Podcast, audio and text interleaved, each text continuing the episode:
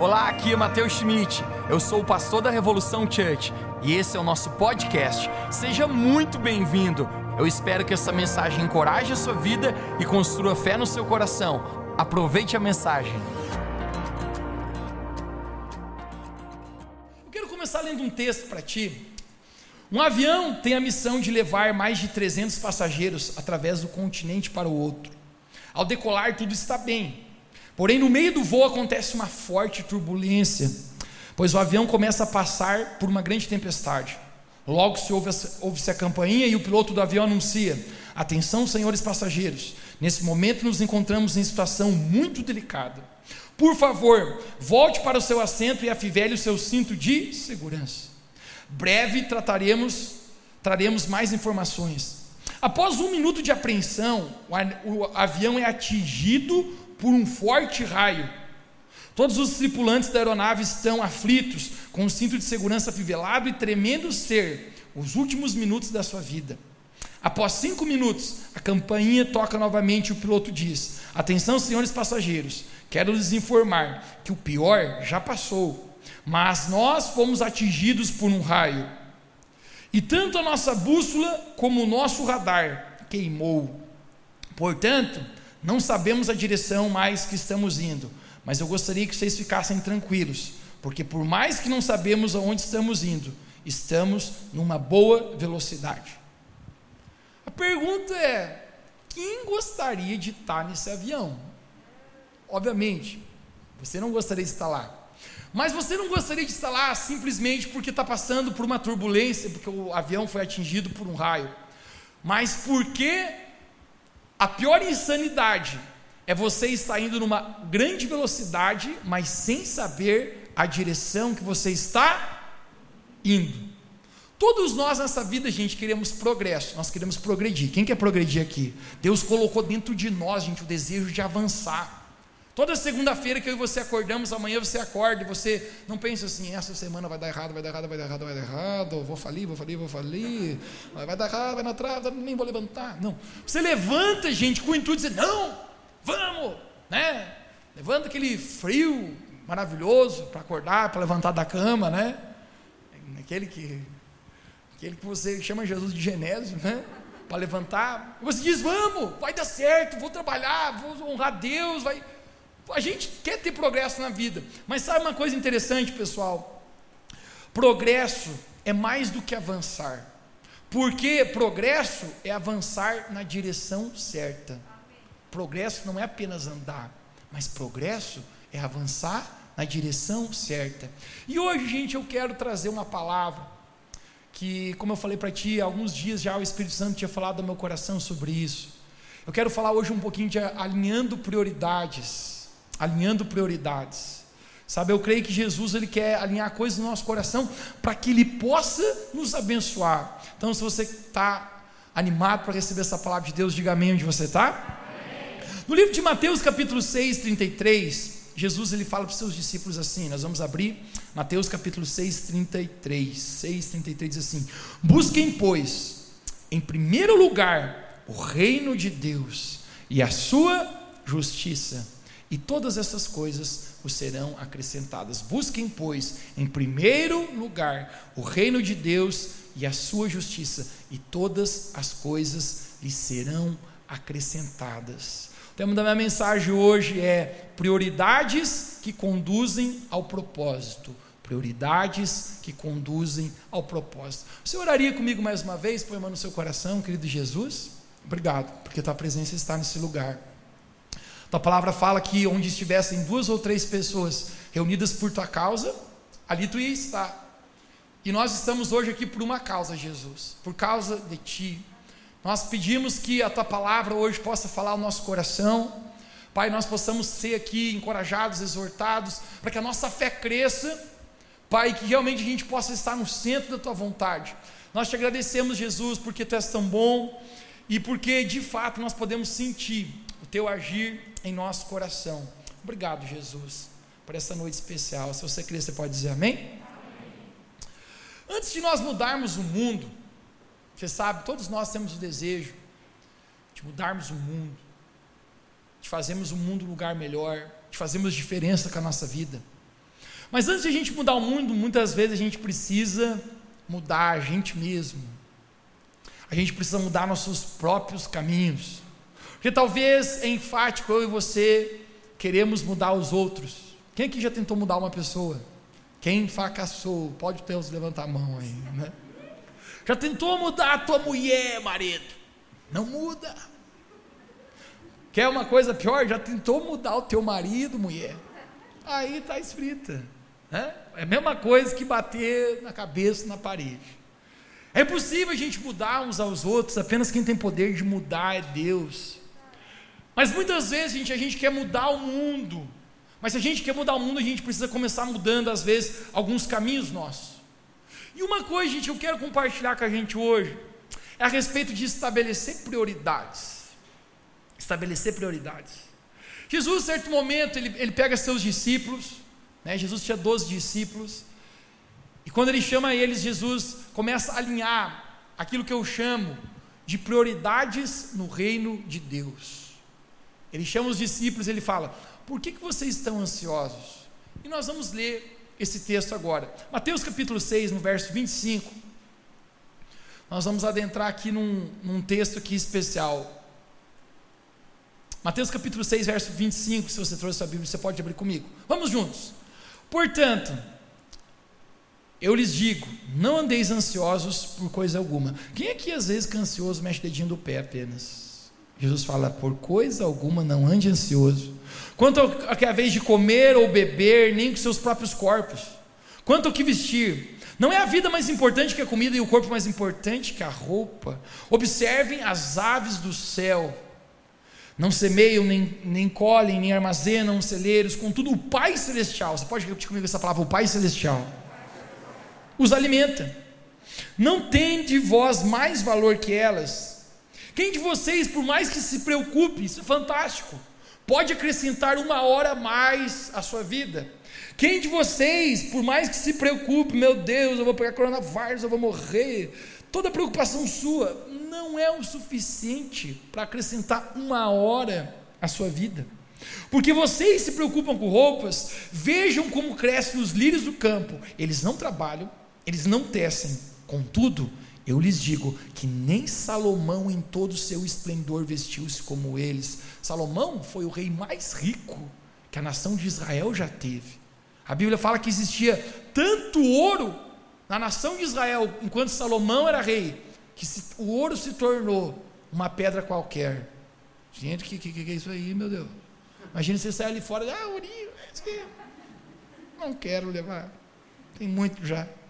O ouro se tornou uma pedra comum. Você consegue imaginar o tamanho da riqueza? Jesus está falando, nem Salomão, em toda a sua glória, se vestiu como esses lírios se vestiram. Agora, aqui no verso 30 diz assim: Se Deus veste assim a erva do campo, que hoje existe e amanhã é lançada ao fogo, não vestirá muito mais a vocês, homens de pequena fé, Jesus fala. Portanto, não se preocupem dizendo que vamos comer, que vamos beber ou que vamos vestir. Vamos todo mundo juntos aqui né, perguntar hoje: que vamos comer? Que vamos beber? Que vamos vestir? Que vamos vestir? Que vamos beber? Que vamos comer? Que vamos beber? Que vamos comer? Que vamos vestir? Cadê um nó no cérebro aí, mas conseguiu. Parabéns. Pois os pagãos é que correm atrás dessas coisas. Mas o Pai Celestial, você pode dizer bem, mais uma vez, bem alto comigo, diga, o Pai Celestial, sabe que vocês precisam dessas coisas. Busquem, pois, em primeiro lugar, busquem, pois, em primeiro lugar, o reino de Deus e a sua justiça, e todas as, as outras coisas vos serão acrescentadas. Busquem em, não é um segundo lugar. Nesse pódio aqui que eu estou, né? Gostei de subir aqui, gente. Acho que nunca tinha subido na minha vida num desses, né? Senti bem aqui, estou brincando. Não é o segundo lugar, nem muito menos o terceiro lugar. Mas Jesus ele fala: busquem em primeiro lugar o reino de Deus e a sua justiça. Quando Jesus ele começa a falar isso para os discípulos, parece que eles estavam passando por um momento de incerteza. Toda incerteza está ligada ao amanhã. Não é assim com tu. Você pensa assim, o que, que vai ser do meu amanhã? É ou não é? O que, que vai ser da patroa que está enlouquecida lá em casa? Né? Você está solteiro? O que, que vai ser do, do, meu amanhã? Será que caso? Será que Jesus volta e fiquei para tio? Será que morro sorteiro? Será que amanhã eu vou ter dinheiro para pagar os boletos? O amanhã está ligado à incerteza. Agora Jesus ele redireciona, ele fala para os seus discípulos: não andeis ansiosos por coisa alguma. Alguns têm falado que a ansiedade está entre um dos piores mal, maus do século. Tempo atrás, um rapaz falou para mim, falou, Mateus, me acelerou o coração, comecei a ficar mal, me deu febre, me deu um monte de coisa, não sei o quê. Fui para o hospital, achei que estava com coronavírus. Eu falei, estava. Ele, não, o médico falou que era uma crise de ansiedade. Ô, louco, rapaz. Muitas pessoas lidam com essas coisas. Agora Jesus ele fala assim: não andeis preocupados com o que vocês vão comer, o que vocês vão beber, o que vocês vão vestir. Jesus começa a falar a respeito de necessidades básicas, gente. Quem aqui come todo dia? Até demais, você anda comendo, pensa que eu não sei, Deus está vendo. Três horas da manhã você abrindo a geladeira para comer queijo, Deus vê, Deus vê, é pecado. Ó, a irmã falando do, do esposo, ó, é, fala Deus, apontando para o marido, é você, rouba tudo queijo à noite, mais cedo, falava tomar café da manhã, não tinha mais. Comer é uma necessidade básica. Beber, dizem que você não pode ficar mais de três dias sem tomar água. Se você ficar mais de três dias sem tomar água, você vai morrer. Você vai ver Jesus mais cedo. Aleluia. Vestir. Vestir é uma necessidade básica, gente. Talvez a gente não está acostumado com esse padrão de pensar que vestir é uma necessidade básica. Por quê? Porque você tem uma roupa para vestir. Vamos ser sinceros. Imagina que você agora, das 5 horas da tarde, um domingo, você está pronto para ir para a igreja, e você vai até o teu guarda-roupa né? Você saiu do seu banho e todas as suas roupas se sumiram num instante, você não tem nenhuma roupa para vestir. O que, que faz? Não faz nada. Você vai para baixo da coberta pelado. Por quê? Você não pode sair sem uma roupa. Jesus está falando a respeito de necessidades básicas. Jesus está falando comida, bebida e vestimenta. Agora Jesus continua dizendo uma coisa. Ele faz, ele usa um grau comparativo. Jesus fala assim: Rapaziada, por que vocês estão preocupados e vocês estão ansiosos? Aí Jesus usa um grau comparativo, ele fala assim: ó, dá uma observada nos passarinhos, dá uma observada na gralha azul. Ela não armazena, ela não trabalha. Você não vê que o tempo inteiro Deus Pai, o Pai Celestial, as dá de comer? Jesus termina dizendo: ainda mais vocês que são filhos. Deixe-me saber aqui. Alguém aqui é filho e filha de Deus aqui nessa noite? Jesus fala: quanto mais vocês são filhos, pelo amor de Deus, saiba uma coisa na sua vida: você vale mais que uma gralha azul, que uma ave. Jesus fala: olha os lírios dos campos. Eles não trabalham, eles não ajuntam para si, e mesmo assim, nem Salomão, que usava aquelas roupinhas da Calvin Klein, não conseguiu se vestir igual eles. Deixa eu falar para vocês: todo lírio, Jesus fala, um dia vai ser queimado. Por quê? Flores apenas apodrecem, envelhecem, murcham e caem ao chão. Até a musiquinha. Né? Mas Jesus fala: vós tem mais valor do que flores. Agora, quando Jesus fala isso, Jesus ele começa a ensinar a respeito do princípio de prioridade. Porque no verso 33, Jesus vai falar uma coisa: Mas buscai em primeiro lugar. Você pode repetir comigo, diga em primeiro lugar. Quando Jesus fala em primeiro lugar, Jesus estava estabelecendo uma ordem de prioridade para todo cristão. Quem aqui é cristão, seguidor de Jesus? Jesus está falando, existe uma prioridade para todo cristão, e a prioridade é, não é em terceiro, não é em segundo, mas Deus sempre precisa estar em primeiro lugar. Quando alguém se aproxima de Jesus certa vez, Jesus fala: quando você vai amar Deus, você vai amar com toda a tua força, com todo o teu coração, com toda a tua alma, com todo o teu entendimento. Está falando o quê? Você vai amar Deus na sua vida, em primeiro lugar, acima de todas as coisas. Agora, quando nós priorizamos Deus, quando nós buscamos em primeiro lugar o reino de Deus, existe uma coisa que acontece no nosso coração. Nós sentimos um senso de paternidade sobre a nossa vida.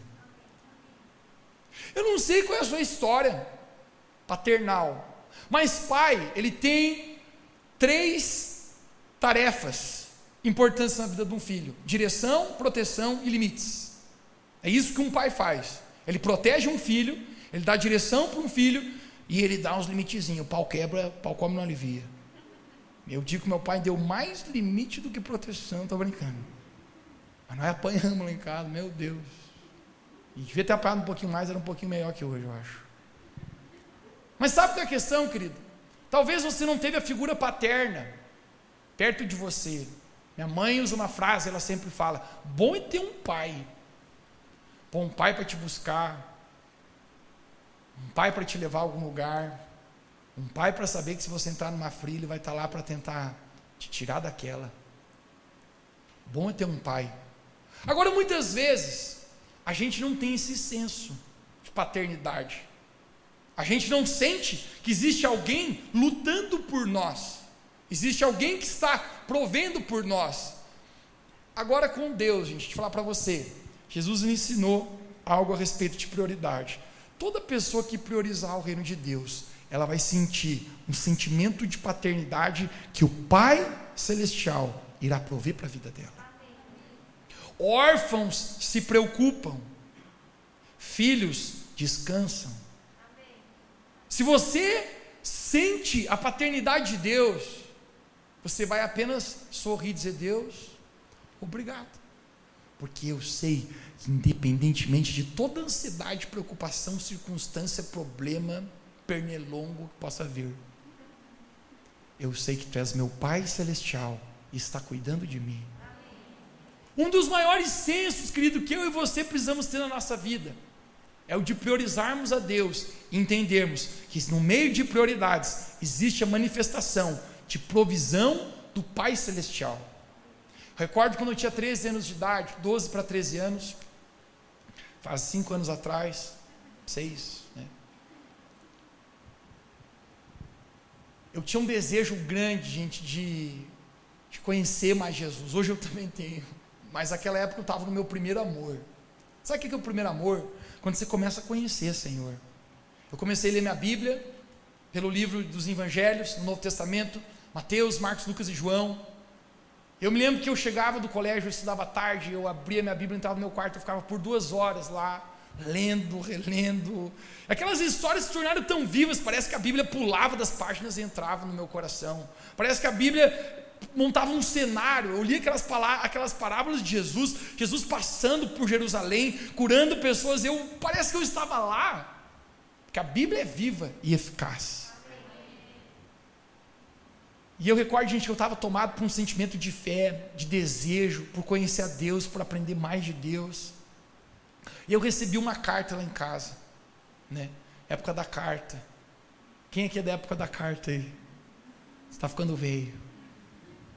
Se fosse hoje, receberia um WhatsApp. Uma carta com um flyer, com uma propaganda de uma conferência que ia acontecer na cidade de Curitiba, capital do Paraná. Nossa, que geografia maravilhosa, Mateus. Gente, aquela conferência, quando eu vi assim, tinha dois pregadores que eu gostava, tinha dois cantores que eu gostava. E eu pensei assim, nossa, eu queria tanto nessa conferência.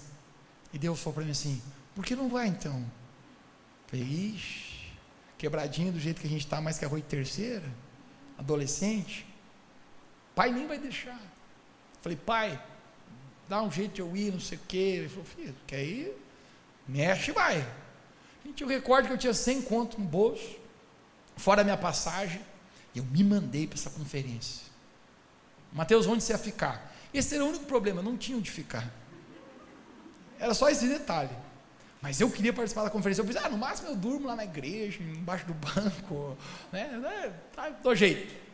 E eu fui, gente, para essa conferência. Quando eu cheguei lá, a primeira noite foi muito especial, a presença de Deus muito grande, eu com aquele desejo de conhecer mais a Deus. E aí acaba a reunião, todo mundo começa a vazar, que nem você, assim, acabou. Briga, quem sai antes? Aí, vamos lá, vamos lá.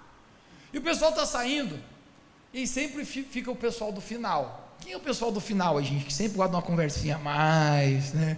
O pessoal voluntário que fica carregando umas caixinhas, né? Que fica arrumando, dando aquela desinfetadinha no coronavírus, por mais que aqui não tem, mas mesmo assim eles passam.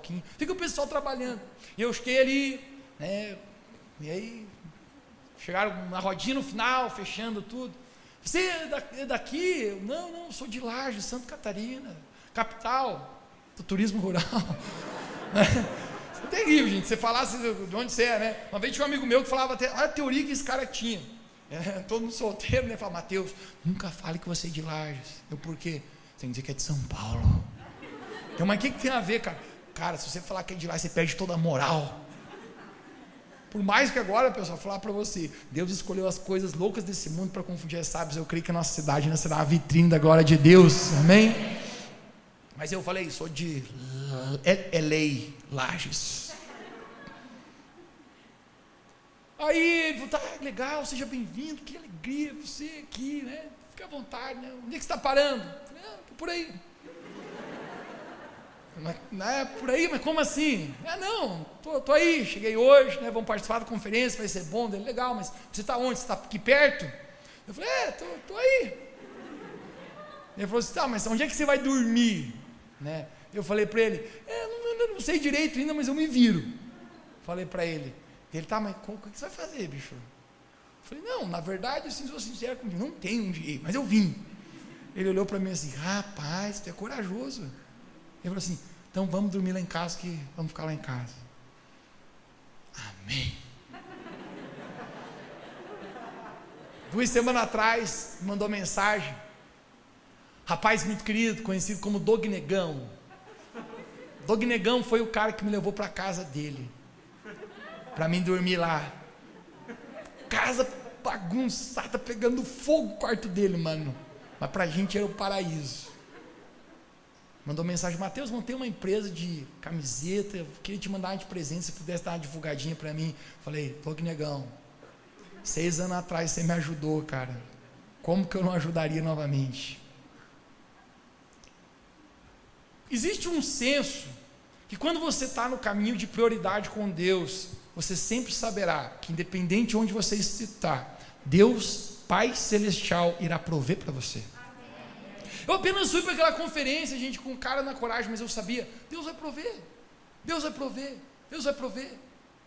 Porque quando nós lançamos aquilo que Jesus falou, buscai em primeiro lugar o reino de Deus e a sua justiça, e todas as coisas vos serão acrescentadas. É o momento que eu descubro que nós começamos a desfrutar de provisão do Pai Celestial. Agora tem uma coisa, gente, que nós temos a tendência de bagunçar na nossa vida. E sabe o que, que é? Prioridades. Diga comigo bem alto, diga prioridades.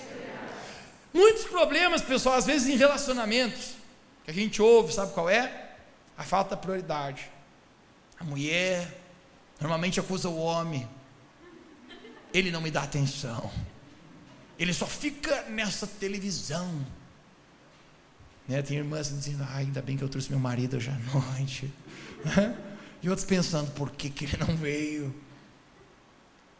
Muitos dos conflitos, gente, é falta de prioridade. Vejamos. Mulheres. As mulheres são abençoadas ou não são homens? Ô oh, pelo amor de Deus. Você quer viver num mundo só de homem, nós trancamos você lá na, na cadeia da sala, você morre lá, irmão. As mulheres são abençoadas ou não são homens? O que, que seria de nós sem ela? Eu vou falar para você, se Jesus inventasse tirar todas as mulheres, ó oh, Jesus, não, não, que não esteja legal, mas me leva também, porque eu, vai ficar muito ruim esse mundão aqui. É? Agora, mulheres às vezes são especialistas em externar algumas coisas. E uma coisa que mulher gosta de externar, já viu uma frase no Facebook assim: não vou dar prioridade para quem me trata com atenção. É como senhor. Ah, errei. Não vou dar prioridade para quem me trata como opção. Por quê? Prioridade, querido, é uma coisa que exige no relacionamento. Agora, às vezes é comum, gente, a gente trocar mão pelo pé, pé pela mão e perder prioridades. Lucas capítulo 10, verso 10. A gente encontra um dilema muito interessante a respeito de duas irmãs, você conhece, Marta e Maria. Jesus chega até na casa, a casa parece estar bagunçada, daí Jesus chega lá e Marta começa a arrumar toda a casa e Maria joga aos pés de Jesus. Aí Maria começa a arrumar, a cueca está suja, a meia, o bolo, o fruto, e de repente, Maria está aos pés de Jesus. Mas quando Marta vê aquilo, Marta fala: Jesus, tu não se importa que minha irmã Maria está jogada aos teus pés e eu estou aqui trabalhando? No verso 33, se eu não me engano. Não quero dar nenhum bola fora. 41. Só, só 10. Errado. Pouquinha coisa. Jesus ele olha para Marta e Jesus chama o nome de Marta duas vezes. Jesus fala assim: Marta, Marta. Mateus com essa voz, acho que é pior. Marta, Marta. Estou brincando, gente. Quem lembra quando sua mãe ia te chamar a atenção, o que, que ela fazia? Ou ela chamava teu nome três vezes, ou chamava teu nome inteiro. Gente, quando ela fala assim, Mateus Eduardo Schmidt aqui, eu falei, vou apanhar, vou apanhar, vou apanhar, vou apanhar. Mateus, Mateus. Jesus ele chama o nome de Marta duas vezes, porque Jesus está tentando ter a atenção de Marta. Jesus falou para Marta: Marta, me dê de presente essa atenção. pessoal vai entendendo a piada aos poucos. né? Daqui a pouco um lá atrás, né? Jesus fala: Marta, Marta, você está preocupada e ansiosa com muitas coisas. Agora, Jesus, no verso 43, ele fala assim: Uma só coisa é necessária. Você pode repetir comigo? Diga: Uma só coisa é necessária. Quando Jesus fala uma só coisa necessária, Sempre eu li esse texto, a gente ia ficar pensando, não, não, não, mas tem alguma coisa que não está certa. Porque tem muitas coisas que são necessárias na vida, você concorda comigo? Muitas. Nós temos várias prioridades. Nós trabalhamos, nós estudamos, nós temos nossa família, nós temos nossa vida pessoal, nós temos o um ministério, nós temos muitas coisas. Como que Jesus está falando? Apenas uma coisa é necessária. Sabe o que eu acredito que Jesus estava dizendo? Entre tudo que tem nessa vida, tem uma coisa, Marta, que você não pode trocar os pés pelas mãos. Você não pode inverter a prioridade, porque a maior prioridade sempre precisa ser estar aos meus pés, Marta. Precisa ser estar na presença de Deus. Agora isso é tão enfático, gente, porque às vezes é tão fácil a gente perder essas prioridades. O livro de Ezequiel nos fala um pouquinho a respeito de um anjo que Deus criou, chamado Lúcifer.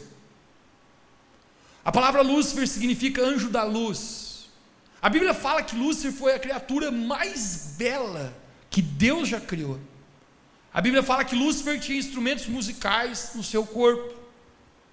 Imagina o cara sozinho fazer o louvor inteiro. Batera. Guitarra. Bumbo. o cara tocava tudo sozinho, mano. Cantava. O cara era o líder de louvor que nós queríamos nessa igreja. Aleluia, Jesus. Manda as musiquinhas bom para nós aí. Propósito, gente. Quem tenha sido abençoado pelo grupo de louvor da nossa igreja, você pode dar uma salva de palmas para o nosso time de louvor e adoração. Somos muito gratos a Deus por cada um que Deus tem levantado. Cada dia mais Deus levantará mais pessoas para mim poder no louvor ficar sentado aqui quando estou adorando, só pregar. Mas Lúcifer, gente, ele tem vários instrumentos em seu próprio corpo. A Bíblia fala que ele tinha várias pedras preciosas no seu corpo. Ele era uma criatura, gente, esplêndida, irradiava glória. Porém, algo acontece. Lúcifer deseja ser igual a Deus. No seu coração ele se ensoberbece, ele, ele, ele, ele deixa com que o orgulho tomasse conta do coração dele e ele tenta atrair Deus, ele tenta tomar o lugar de glória de Deus. Hashtag traíra. Não tem nada pior, gente, com um trairão, é ou não é? O cara do teu trabalho está tentando te derrubar, mas não te dá vontade de sentir Jesus queima ele, dá um raio nele, pega coronavírus e vai para outra vida. Cara, trair é complicado. Deus não tem problema, mas Deus expulsa Lúcifer. Agora, toda a glória que ele tinha se apaga. O seu nome já não é mais Lúcifer, mas agora o seu nome se chama Satanás, que significa o adversário. Deus o lança à terra e depois Deus cria a supremacia da criação. Sabe quem é a supremacia da criação? Olhe para alguém perto de você e diga: Eu e você, filhos de Deus. Deus cria o homem, Deus cria a mulher. Interessante, olhe para mim. Os anjos têm uma revelação de Deus como um Senhor. Eles têm uma revelação da santidade de Deus. Por isso que a Bíblia fala que os 24 anciões, lá no livro de Apocalipse, quando eles se prostram, eles dizem: Santo, Santo, Santo. Ele só fala isso: Santo, Santo, Santo. Toda a terra está cheia da glória de Deus. Os anjos têm uma revelação do Senhor e da santidade de Deus, mas apenas nós temos uma revelação da paternidade de Deus. Apenas nós somos chamados filhos e filhas de Deus. É isso que a palavra de Deus fala no livro de João. A todos quantos os receberam, Deus deu-lhes o poder de serem chamados filhos de Deus, a saber, aqueles que creem no seu nome. A gente se tornou filho de Deus. Agora o inimigo, ele, tem, ele quer fazer algo. Porque o que, que ele quer fazer na nossa vida? Ele não pode atingir Deus. Ele não tem poder contra Deus. Charles Spurgeon falava: até o diabo é o diabo de Deus. Até tudo que ele faz está debaixo da vontade permissiva de Deus. Ele não tem poder nenhum contra Deus. Agora, se ele puder atingir aquelas pessoas a quem Deus ama. Se você é pai e mãe, você vai entender essa frase que eu vou falar para ti. Mexeu com seus filhos, mexeu com com você. Concorda comigo? Tocou nos seus filhos, tocou em você. Agora o inimigo passa a se tornar Satanás, ou seja, um adversário nosso. E o propósito dele é fazer com que o meu e o seu coração se perca da vontade de Deus, se perca do propósito que Deus tem para a nossa vida. O seu propósito é que a gente erre o alvo, e esse é o momento que eu descubro que o inimigo, normalmente, não vem na nossa vida com chifrão, com sete cabeças e pulando numa perna só. Mas o inimigo, gente, a maneira como ele usa para tentar roubar as prioridades, o nosso relacionamento intenso que Deus nos criou para ter, sabe como é que é? através de distrações. Diga bem alto essa palavra comigo, diga distrações. 1 Timóteo capítulo 1, 19. O apóstolo Paulo fala que alguns naufragaram na fé. Olha, olha esse termo que ele usa: naufragaram. Obviamente, esse termo é usado para navios. Se o navio naufragou, obviamente ele tinha um ponto de partida e ele também desejava, ele almejava chegar num ponto de chegada. Porém, parece que na metade do caminho o navio naufragou. O apóstolo Paulo fala: alguns naufragaram em sua fé. Sabe o que ele está falando? Pessoa que começou a jornada, mas no meio, por alguma razão, circunstância, causa, consequência, parou de viver com Deus. Agora, mais importante, querido, do que eu e você começarmos a, em Deus, mais importante do que eu e você começarmos a ir na igreja, mais importante do que eu e você começarmos a desenvolver um relacionamento com Deus, é a gente viver a nossa vida e chegar no ponto final onde a gente descobre: eu completei a carreira que me foi proposta. Porque o que, que adianta você largar bem numa corrida e você não completar? O apóstolo Paulo, no livro de 2 Timóteo, ele fala algo interessante, é a última carta que ele escreve, a gente não tem dúvida. O apóstolo Paulo estava perto da sua morte, ele, ele escreve: Eu já estou chegando a, port, a, a, a perto da minha morte, eu vou ser entregado como libação, eu vou ser derramado. Ele tem convicção, gente. E ele fala três coisas: Eu lutei o bom combate, eu guardei a minha fé e eu completei a carreira que me estava proposta. Sabe o que ele está falando? Eu cumpri meu propósito. Aquilo que Deus me chamou para fazer, eu cumpri o meu propósito. Agora, no livro de Timóteo, o apóstolo Paulo ele está abrindo o coração com o discípulo dele, Timóteo, e ele fala uma coisa interessante, 2 Timóteo capítulo 4, 10, a gente pode projetar aqui. O apóstolo Paulo acusa um homem chamado Demas. Eu vou contar até três, você fala comigo esse nome Demas. Um, dois, três. Demas, não é Demos, mas é o Demas. Ele fala, por quanto? 2 Timóteo 4,10. Olha lá. Porquanto Demas havendo amado mais o mundo presente, me abandonou e se foi para Tessalônica. O apóstolo Paulo acusa esse homem chamado Demas, que nós não temos muitas informações a respeito dele, que tendo amado o mundo presente, abandonou e naufragou na fé. Sabe uma coisa interessante nesse momento, querido? Que eu fico pensando, qual será a razão que Demas abandona? Qual será a razão que Demas abre mão de estar, gente, com o principal apóstolo da Bíblia? Gente, eu penso que quão burro esse cara. Porque se eu tivesse cinco minutos com o apóstolo Paulo, acho que eu fazia xixi na calça. Uau, cara, você, você, lê, você lê as cartas, isso é incrível. A maneira como esse homem tem revelações. Ele chegou a falar que ele foi transportado, ele não sabe se encarna ou espírito, mas ele foi até o terceiro céu, uma outra dimensão. Diz que o profundo das revelações que ele tinha era tão forte que para ele não se orgulhar, para ele não cair na mesma condenação de Satanás, a Bíblia fala que Deus deu para ele um espinho na carne, para que ele mantesse a humildade. Quando ele pensava assim, eu sou o cara, eu estou detonando, eu estou nas revelações fortes, estou pregando, estou detonando. Deus ih rapaz, olha o espinho aí. Para ele lembrar quem ele era. Eu queria cinco minutos com o apóstolo Paulo. A gente tem um camarada chamado Demas, que amando o mundo presente, o abandona. Abandona o chamado da vida dele. O livro de João é tão enfático, gente, falando que quem quiser ser amigo do mundo, vai se constituir inimigo de Deus. E quem quiser ser amigo de Deus, automaticamente vai ser amigo do inimigo do mundo. Quando eu falo mundo, eu estou falando a respeito de um sistema, de uma cultura, de uma maneira que é feito. Agora Demas o abandona. Mateus, por que, que ele abandona? A gente não tem tantas dicas, mas eu tenho uma teoria que eu quero contar para você hoje.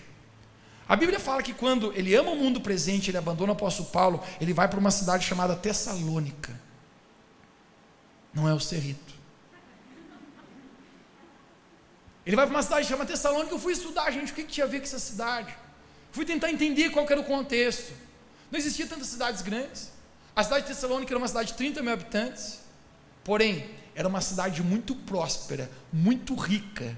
Existia um porto que movimentava aquela cidade e aquelas pessoas que estavam ali, a maioria delas eram muito bem prósperas financeiramente. Muitos saíam de outras cidades para tentar ganhar vida em Tessalônica. Sabe qual é a minha teoria, gente? É que esse camarada chamado Demas, ele está com o apóstolo Paulo, ele tem uma missão, ele tem um objetivo, ele tem um chamado, ele tem um ministério, ele tem algo que Deus colocou dentro da vida dele, ele tem um óleo. Mas ele ama mais a riqueza. Ele diz: Quer saber? Na minha vida, meu objetivo é ficar rico e me dar bem. E ele apenas abandona o apóstolo Paulo e vai para Tessalônica. Talvez tentar ser um empresário, alguma coisa. Agora, se eu fosse perguntar para você, gente, existe algum problema em você ser um empresário? Alguém está vivo aqui? Aleluia. Existe algum problema em você ser empresário? Não, se Deus te chamou para ser um empresário. Sabe o que eu acho? A chegada no céu vai ser interessante. Porque a Bíblia fala que todos nós vamos estar diante do trono do Senhor, o trono do julgamento, um trono branco. O livro de Apocalipse nos fala. Onde todas as nossas atitudes, nossas palavras, nossas motivações serão julgadas perante o Senhor. A Bíblia fala que Ele tudo vê, que Ele tudo julga. E nesse instante, eu fico imaginando alguns chegando e. Médico? Hum, você foi médico, né? Mas aqui não estava escrito que era para você ser médico, não. Aqui está dizendo que era para você ser pastor, rapaz. Você já viu Davi no livro de Salmos falando: Todos os meus dias foram escritos no seu livro, quando ainda nenhum deles existia. Sabe o que Davi está falando? Existe um propósito traçado na vontade de Deus para toda pessoa. É médico, não. É, rapaz, espera lá, lá do ladinho nós vamos ver o que vai acontecer com você. Próximo. Pastor? Ah, você é o pastor daquela igreja grande, né? É, mas aqui não estava escrito que era para ser pastor, não, filho. Era para você ser advogado aqui. É, espera lá também. Engenheiro você? Ah, cara, legal. Era engenheiro mesmo. Você era para ser um engenheiro que manifestava a glória de Deus onde você está. Seja aquilo que Deus te chamou, querido. Eu creio que Deus nos chamou para a gente manifestar a glória de Deus onde a gente está. Mas existe uma coisa que o apóstolo Paulo acusa Demas, que nós não podemos nunca deixar de fazer na nossa vida, é que Jesus seja a nossa maior prioridade. Se Jesus não for o primeiro, automaticamente eu e você saímos do lugar onde a vontade de Deus para a nossa vida, onde Demas abandona o seu propósito e o seu chamado. Agora, muitos, querido, esse é o momento que vai confrontar agora. Quem está pronto? Quem está pronto? Quem está pronto? Sorri para apanhar, sorri para apanhar. Põe a mão no bolso para não doer, para não doer os dedos. Estou brincando. Querido, muitos ainda vacilam com pequenas áreas de prioridade. Você sabe que toda atitude externa revela valores internos da nossa vida. Muitos oscilam, querido, em, em um simples fato de conseguir vir todo domingo à igreja. A gente sabe que é um compromisso que a gente tem com o Senhor, não é com alguém. Muitos oscilam, gente, em, em ser fiéis ao Senhor, em ler a sua Bíblia, em como Maria se lançar aos pés. Sem prioridades, querido. Nós não somos conduzidos a propósito. E muitas vezes a gente não sabe porque existe um senso de vazio dentro de nós. Querido, eu já sentei na mesa com muitas pessoas, eu já sentei com gente muito rica, eu já sentei com gente famosa, eu já sentei com N tipo de pessoas diferentes, eu já encontrei muitos assim, ainda se sentindo incompletos, ainda se sentindo vazios, sabe por quê? Porque todo lugar, todo lugar que você não começa na presença de Deus, não te conduz à satisfação. Tudo que você começa na sua vida, que não tem como prioridade o reino de Deus, vai te levar ao desapontamento. Tem relacionamentos que não começam com Deus como prioridade e chegam a uma estação que desce ao desapontamento. Porque prioridades e propósitos se encontram. A propósito, eu não acredito que Deus une pessoas, eu acredito que Deus une propósitos. Quando eu sei que eu tenho um propósito, o meu propósito é Deus em primeiro lugar, Deus vai achar uma outra pessoa que tenha Deus também em primeiro lugar, porque aqui vai se encontrar um propósito. Agora, muitos de nós, a gente, às vezes a gente bagunça pequenas prioridades da nossa vida, e por isso a gente não alcança grandes propósitos. A gente sempre arruma tempo para aquilo que é importante para nós. Cara, o que tu quer, tu faz. Às vezes, gente, a gente perde prioridades e a gente não descobre porque a gente não tem esse senso de Deus Pai, paternidade. Prioridade, ou melhor, paz está ligada à prioridade. Quando eu sei que Jesus é o primeiro na minha vida, olha que Jesus falou: buscai em primeiro o reino de Deus. Jesus termina dizendo com uma promessa: todas as outras coisas vos serão acrescentadas. Prioridade conduz à prosperidade. Prioridade conduz à paz. Prioridade conduz a um senso que Deus é um Pai celestial que vai prover na minha vida. Esse senso de prioridade, eu creio que Deus hoje Ele quer nos, nos exortar. E nós entendemos qual é a nossa prioridade. Eu recordo, quando eu tinha 13 anos de idade, 6 anos atrás. O pessoal ri dessas besteiras. Eu gostava de jogar futebol, cara. Pá, gostava. Hoje até gosto. Inclusive, vou falar uma coisa bem baixo que não está transmitindo. Se eu falar bem baixo, aí está na transmissão não vai pegar. Tô louco para marcar um futebol clandestino aí, gente. Quem tiver afim. Tô brincando, gente. Não, eu, ó, tá ao vivo, me perdoa. Não, é zoeira isso aí. Gostava de um futebolzinho, gente. A gente estava fazendo o campeonato, bonito. Chegamos na semifinal. Você adivinha que dia e que horário cai a semifinal? No domingo, no horário do culto. Pá, eu fui conversar com o treinador. Falei, cara, esse horário aí é complicado. Não tem como mudar? Ele falou, Mateus, não tem, uma liga, isso aqui não muda. É isso aí, tem que vir. Eu, recordo que eu fui conversar com meu pai. Porque você vai a tua figura de autoridade espiritual se referenciar. Eu falei, pai, aconteceu uma treta, vixe aí. Ele o que? Deu campeonato de futebol lá. Ah, estão bem? Estão ganhando? Já caíram fora. Não, tão bem, semifinal dele boa. Só tem um problema. O horário da semifinal que é o bem no horário do culto. Será que vou no culto? Perguntei para ele, ou vou jogar? Ele não me respondeu. Ele falou assim: Mateus, não vou falar para você nada. Deixa eu perguntar para você: qual que é a tua prioridade? Gente, sempre que que Deus te responde com uma pergunta, é porque Deus está tentando fazer você ver algo que já está claro. Gente, eu me lembro que eu fui pro meu quarto e fiquei tipo assim, que chaves no canto. Qual que é a minha prioridade? Qual que é a minha prioridade? Qual que é a minha prioridade? Será que Jesus se zangaria muito se eu faltasse esse domingo? Ah, Jesus me ama. Jesus me perdoa depois. Eu sabia qual era a minha prioridade, gente. E eu sabia, eu não posso trocar coisas urgentes por coisas necessárias.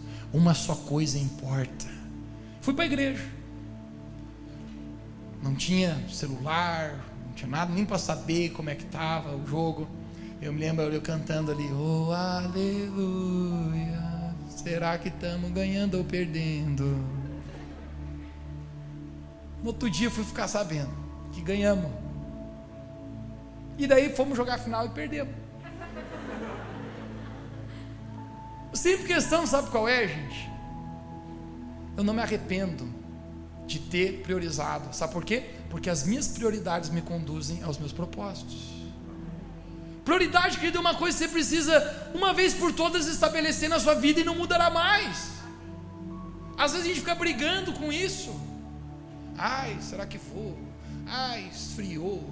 Ai, o GPS, hoje não estava afim. Gente, se você vai ser conduzido por prioridades, você não será conduzido por sentimentos. O que conduz a minha vida não são meus sentimentos, são minhas prioridades. Sabe uma coisa que eu descobri? Que às vezes, gente, aquilo que eu mais preciso fazer é quando eu não estou afim de fazer. Tem coisas, gente, que eu realmente preciso fazer e eu não estava afim de fazer. Minhas prioridades que governam a minha vida se Jesus é o primeiro, eu não vou dar para ele o segundo lugar. Jesus será o primeiro, o mais importante. Quero ir para a reta final aqui para a gente fazer um desfecho aqui. Quem aqui está recebendo de Jesus aqui nessa noite?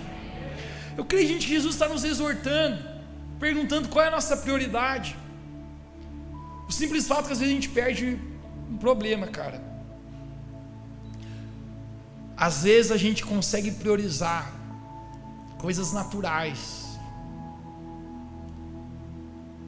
E a gente não consegue priorizar coisas de Deus. O inimigo, Satanás, o adversário, ele usa distrações para roubar o meu e o seu coração da prioridade de Deus, porque se ele roubar a prioridade, a gente perderá o senso da paternidade celestial de Deus sobre a nossa vida. Mateus capítulo 6, a gente volta cinco versículos que a gente leu. Jesus ele termina dizendo, ou melhor, ele começa dizendo o que a gente já leu. Ele fala assim: Não ajunteis tesouros na terra, onde a traça e a ferrugem consomem, e os ladrões roubam. Mas ajuntai tesouros no céu, onde nem a traça nem a ferrugem consomem, onde os ladrões não têm o poder de roubar. Verso 21: Porque aonde estiver o seu tesouro, ali estará também o seu coração. Você pode repetir comigo: de onde está o meu tesouro? Ali está o meu coração. Agora eu quero que você olhe para esse verso aqui, gente. O verso de 22. 22. Não, não, não é esse aí, não, desculpe. É o verso 24. 6, 24. Olha o que, fala: Ninguém pode servir a dois senhores pois odiará um e amará outro, ou se dedicará a um e desprezará o outro. Vocês não podem servir a Deus ao dinheiro. A minha tradução aqui é diferente. a minha tradução diz assim: vocês não podem servir a Deus e a Mamon. Você pode repetir comigo, diga Mamon. Tem essa tradução aí? Tá ali? Aí, muito bom. Quando eu li esse mamão, eu pensei, quem está de mamão aí? Eu vi gente falando que mamão era um demônio. Falei, ô louco. O simples fato quando Jesus fala que não tem como servir a dois senhores, e você aborrecerá um e alegrará outro. E Jesus me dizendo: você não pode servir a Deus como o primeiro lugar da sua vida, e ainda querer que Mamon seja o primeiro lugar da sua vida. Alguém estará no centro, alguém será o primeiro. Não existe como ter duas pessoas, dois senhores, no mesmo lugar de prioridade da minha vida. Mamon era um deus da mitologia grega, que representava o dinheiro e a riqueza. Quando Jesus, algumas traduções da Bíblia, como você viu, viu ali antes, usa a palavra riqueza. Você não pode servir a Deus a riqueza. Jesus no original grego ele fala não pode servir a Deus é mamon. Por que, que Jesus usa a expressão e chama mamon? Sabe o que Jesus faz? Jesus ele personifica o dinheiro numa pessoa, num senhor. Porque é muito fácil, gente, a gente fazer com que as coisas desse mundo tomem o lugar, o primeiro que deveria ser de Deus. Jesus ele fala: não tem como ao mesmo tempo, aqui em primeiro lugar está Deus e Mamon. Isso é uma coisa que às vezes eu vejo gente, as pessoas se perdendo nas prioridades. O camarada consegue trabalhar. Lembra Marta? Está fazendo coisas importantes, mas ela inverteu prioridades. Ele dá tempo para o trabalho mais do que a Deus. Deus nunca menosprezou o trabalho, pelo contrário, a Bíblia fala que aquele que não trabalha também não deve comer. A Bíblia fala que aquele que não provê para da sua própria casa é pior do que o ímpio e o credo. Na verdade, Deus exalta o trabalho, todo trabalho é honroso diante do Senhor. Porém, querido, às vezes eu vejo muitas pessoas trocando prioridades. O trabalho, que é uma bênção de Deus, propósito, se você tem um trabalho, seja grato a Deus independentemente se é o teu sonho, esse trabalho que você está ou não. Mas tome para si uma palavra: aquele que é fiel no pouco, Deus colocará sobre o muito. Então, se esse pouco que Deus me deu para trabalhar, eu vou ser fiel nesse trabalho, eu creio que Deus me levará a algo maior. Mas a questão do trabalho, querido, que é uma bênção de Deus, ainda assim às vezes pode se tornar uma distração que o inimigo usa na nossa vida para roubar, aquilo que Deus tem no nosso coração e fazer com que o dinheiro, cara, se torne o mais importante. Jesus ele é enfático. E por que eu estou falando isso para você hoje? Porque é muito fácil a prioridade da nossa vida se tornar como Demas nas coisas desse mundo e não em Deus em primeiro lugar. É muito fácil, cara, você começar a ganhar um pouquinho mais de dinheiro e você inverter as prioridades, que é o reino de Deus e a sua justiça em primeiro lugar para se dedicar mais ao dinheiro, a ganhar um pouquinho mais e a ganhar mais. Deus ele deseja nos abençoar. Semana passada eu preguei para você a respeito de como Deus age na vida de alguém, como Deus multiplica o óleo. Mas se a nossa maior prioridade, igreja, não for Jesus, se no centro do trono estiver Mamon, Jesus falou: não há como se agradar dois senhores. Generosidade na nossa vida. Deixa eu estou encerrando aqui. Alguém alguém está conectado aqui nessa noite? Generosidade na nossa vida nunca é para Deus. Vou falar para você, o que que você pode dar para Deus que criou o universo? Essa semana eu estava vendo um, um tweet do Elon Musk. Ele é um dos homens mais relevantes dos Estados Unidos, tem uma empresa chamada Space Fox, milionária e a ideia dele é colonizar Marte. Estava vendo um vídeo, ele no, uma, uma nave espacial no espaço, mostrando. Eu falei, rapaz, que doideira que isso aí. O que, que Deus criou? Você acha mesmo que eu e você podemos dar alguma coisa para o Criador do universo? A Bíblia fala que a Terra é o estado dos seus pés, onde Deus descansa o garrão dele. É em tudo que eu e você achamos que é valoroso. Querido, oferta e generosidade, dízimo, essas coisas, nunca foi para Deus ganhar alguma coisa. Foi para que o meu e o teu coração se tornasse livre de ser escravo de mamon.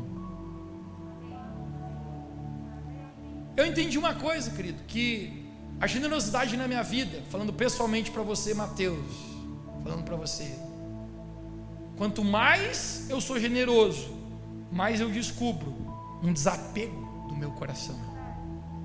E mais eu vejo Pai Celestial provendo todas as coisas.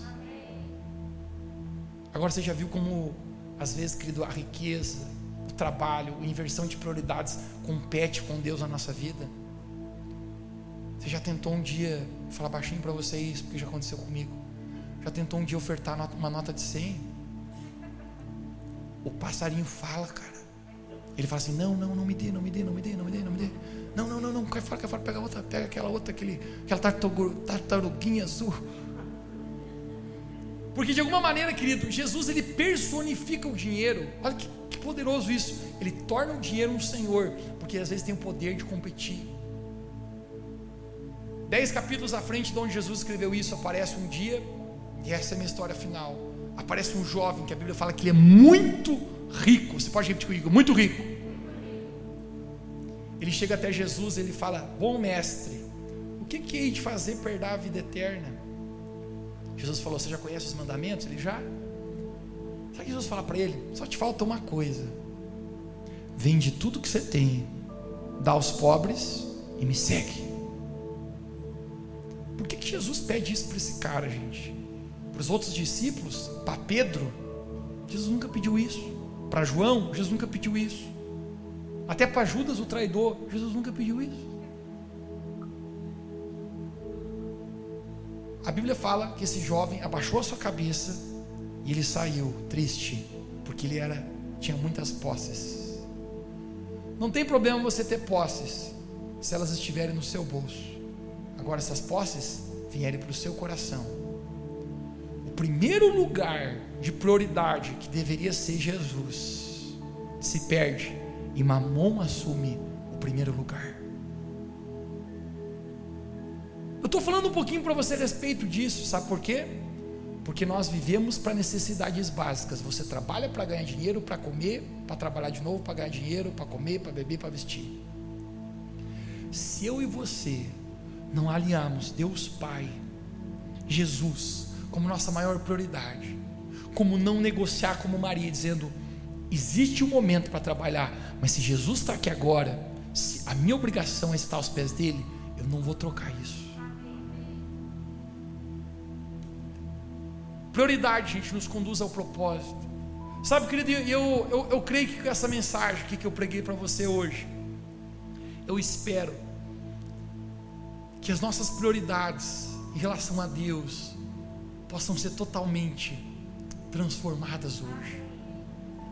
Que a gente saia daqui, gente, com essa pergunta: onde está minha prioridade? Isso é tão importante, querido, porque a sua paz dependerá das suas prioridades. Se você apenas estabelecer Deus como primeiro e não negociar mais, você verá Deus Pai Celestial, a promessa é: todas as coisas vos serão acrescentadas. Deus nunca está buscando nada a não ser honra. A Bíblia fala no, no livro de 2 Samuel, se não me engana, capítulo 2, 18 cabeça às vezes funciona. Deus fala: Eu honro aqueles que me honram. Sabe o que quer dizer isso? Aqueles que me colocam como prioridade na vida, eu vou honrar essas pessoas. Eu, Pai Celestial, todas as coisas vos serão acrescentadas. A pergunta que eu quero fazer para você hoje: o que precisa ser acrescentado na sua vida? Jesus ele fala: não fiquem preocupados. Quem faz isso são os pagãos. O que é o pagão, cara? Aquele que não é filho e filha de Deus. Lembra que eu falei para você? Órfãos se preocupam, filhos e filhas confiam e descansam. Querido, hoje eu, eu creio que Jesus ele quer estabelecer essa prioridade em nós. Eu quero encerrar falando isso. Em que lugar Jesus está na prioridade da sua vida? Em terceiro lugar, em segundo lugar, Deus é tudo ou tudo, gente. Jesus quer ocupar o primeiro lugar no nosso coração. Quando Ele se tornar a maior prioridade, cara, você verá o seu propósito acontecendo, as suas prioridades conduzindo você ao propósito. Sabe, gente, eu, eu oro que essa palavra agora que foi pregada, ela possa descer 20 centímetros da nossa mente, desça para o nosso coração sabe, nesse momento, querido, que a gente possa receber um alinhamento do Senhor em dizer: eu não vou trocar mais prioridades na minha vida. Você tem tempo para uma última coisa pesadíssima, que é a apanhada final. Mas essa é, é forte. Pode ser que doa em tu. Mas eu não dou indireta nunca para ninguém, gente. Se eu for falar, eu falo na, na lata. Não faço moral com ninguém. Eu vi muitas pessoas, gente, com durante esse tempo do coronavírus, que graças a Deus aqui na nossa cidade não prosperou, porque Deus, Jesus é o Senhor dessa cidade aqui. Não temos nenhum morto, ninguém no hospital. Deus é o Senhor dessa cidade, querido. Nós temos orado, nós temos pagado um preço de oração por essa cidade. Eu vi muitas pessoas, gente, com medo de vir à igreja, com medo de pegar coronavírus. Mas, cara, não tinha medo de ir no churrasco dos amigos, não tinha medo de trabalhar, não tinha medo de servir mamão. Sabe o que isso revela, galera? Quem está no primeiro lugar da minha vida. Não tem problema você se cuidar. Se você está em casa, você está gelando, eu quero te encorajar você andar, ande. Porque pode ser que você fique com 50 anos de idade, se você tem 10, 12 hoje e ainda esteja em casa, se você não avançar. Mas sabe qual é a questão, querido? Isso não tem a ver com posturas externas. Isso tem a ver com o que está dentro do coração. Quem que realmente é o primeiro lugar na minha vida? Onde Jesus está? A minha atitude externa revela meus valores internos. Prioridades conduzem ao propósito. E eu creio que essa é a palavra que Jesus queria liberar sobre a sua vida nessa noite. Você pode ficar de pé comigo? Essa é uma palavra, gente, que exortou o nosso coração hoje. Exortou a gente a colocar Jesus em primeiro lugar. Talvez no teu coração você tenha permitido mamon, avareza, estar no primeiro lugar. Às vezes, querido, a gente é generoso o suficiente para aliviar nossa consciência, mas não o suficiente para honrar a Deus. Às vezes Deus já me pediu para fazer algumas coisas, querido, na vida de outras pessoas, derramar.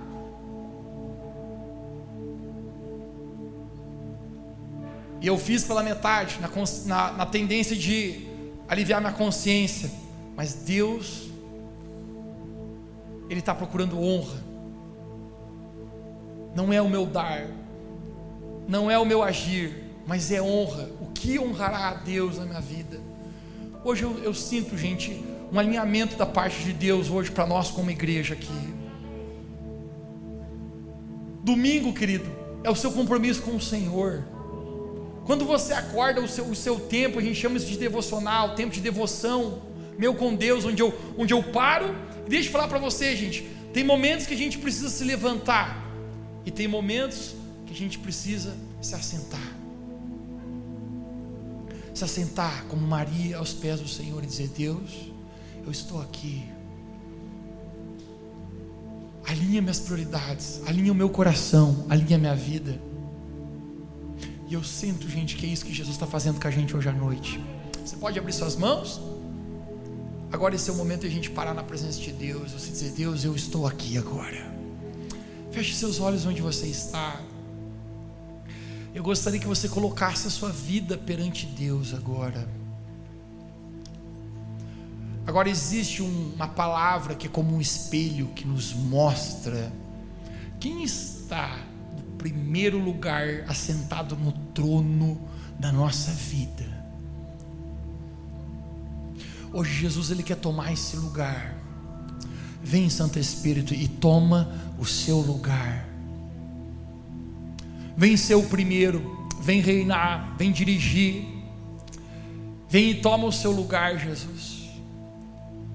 Deus, nós não queremos perder a tua paternidade, a provisão de todas as coisas, o ser acrescentado todas as coisas, porque nós não conseguimos agir em prioridade. Mas hoje eu oro, Pai, por um alinhamento no nosso espírito, alma e corpo, onde nós possamos entender qual é o nosso propósito e aquilo que o Senhor realmente nos chamou para fazer. Pai, eu oro que assim como Demas, se tem pessoas que têm amado o presente século, o presente mundo, Jesus, eu oro que o Senhor remova o amor do mundo agora, e o Senhor coloque amor por ti, Jesus. O apóstolo Paulo fala: Em nada tenho a minha vida como preciosa, a fim de cumprir a carreira que me foi proposta. Pai, que esse sentimento venha ser por nós. O nosso valor não está no que temos, nosso valor não está, Deus, no que fazemos, nosso valor está em sermos filhos e filhas de Deus, em te priorizarmos em primeiro lugar e sabemos que se nós temos a tua aprovação, isso é o suficiente para nós. Hoje eu oro, Santo Espírito, Toque o coração de cada pessoa hoje aqui. Eu quero te dar um minuto agora entre você e Deus. Se você sente que existe alguma área da sua vida que você colocou em primeiro lugar mais do que Deus, que hoje você possa realinhar a prioridade. Que você possa dizer, Jesus, isso aqui, eu estou tirando agora do primeiro lugar, eu estou colocando o Senhor. Isso aqui, Jesus, eu deixei tomar o teu lugar. Isso aqui, Jesus cresceu, começou pequeno, cresceu e eu me perdi, Jesus. Mas hoje eu estou retornando a deixar o Senhor ser o primeiro, o pódio principal, a sentar no trono.